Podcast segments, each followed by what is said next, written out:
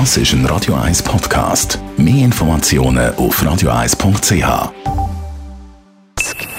Best auf Morgenshow wird Ihnen präsentiert von der Alexander Keller AG. Suchen Sie den besten Zügelmann, müssen Sie zum Alexander Keller gehen.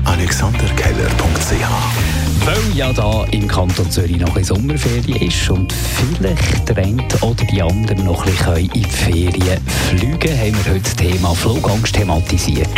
Es gibt verschiedene Arten von Flugangst. Es gibt zum Beispiel die Angst vor dem Kontrollverlust, zum Beispiel mangelndes Vertrauen ins Flugpersonal. Da gibt es auch Platzangst oder Klaustrophobie. Dann gibt es auch das Phänomen der Todesangst. Also man hat Angst, das Flugzeug könnte abstürzen. Dann gibt es auch die soziale Angst, also Angst vor vielen Menschen im Flugzeug. Dann gibt es die Höhenangst. Oder dann gibt es auch die Angst vor der Angst. Also wenn man schon mal ein Erlebnis von Flugangst in einem Flugzeug gehabt hat, dann kann es vorkommen, dass man Angst hat, dass man wieder so eine Panik im Flugzeug bekommt. Und Flugangst generell ist eigentlich eine Kombination von diesen verschiedenen Ängsten. Wir sind aber auf dem Boden geblieben und haben darauf aufmerksam gemacht, dass für die Romantikerinnen und Romantiker die Nacht auf den Mittwoch und auf den Donnerstag sehr, sehr schön kann werden wegen den vielen, vielen Sternschnuppen, die man in den beiden Nächten beobachten kann. Die Erde durchfliegt im Laufe ihrer Jahresbahn um die Sonne mehrmals sehnige Trümmerschlippen. Das sind äh, Auflösungsprodukte von Kometen.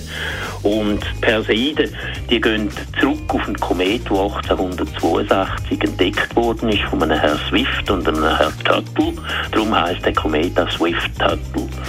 Wenn Erde dann durch so eine Trümmerschlippe durchfliegt, dann äh, sehen wir äh, entsprechend gehäuft Sternschnuppen. Und wir haben Marcel Reif nachgefragt, ob der Stern vom Lionel Messi nach seinem Abgang von Barcelona auch weiterhin wird glänzen. Warum sollte er Fußball verlernt haben? Ich, ich nehme ihm seine Tränen ab und ich bin sicher, dass er gerne in Barcelona geblieben wäre am Ende, weil er ist keiner dieser Handlungsreisenden, der überall mal ein paar Millionen abholt und dann wieder weiterzieht. Das war der Club seit seiner kleinsten Kindheit. Mit 13 kam er dahin. Insofern, da war er Teil einer großen Familie und das Oberhaupt der Familie. In Paris wird er sich eingewöhnen müssen. Aber Leute, das ist ein viel zu guter Fußballspieler, um äh, nicht überall glänzen zu können. Die Morgenshow auf Radio 1. Jeden Tag von 5 bis 10.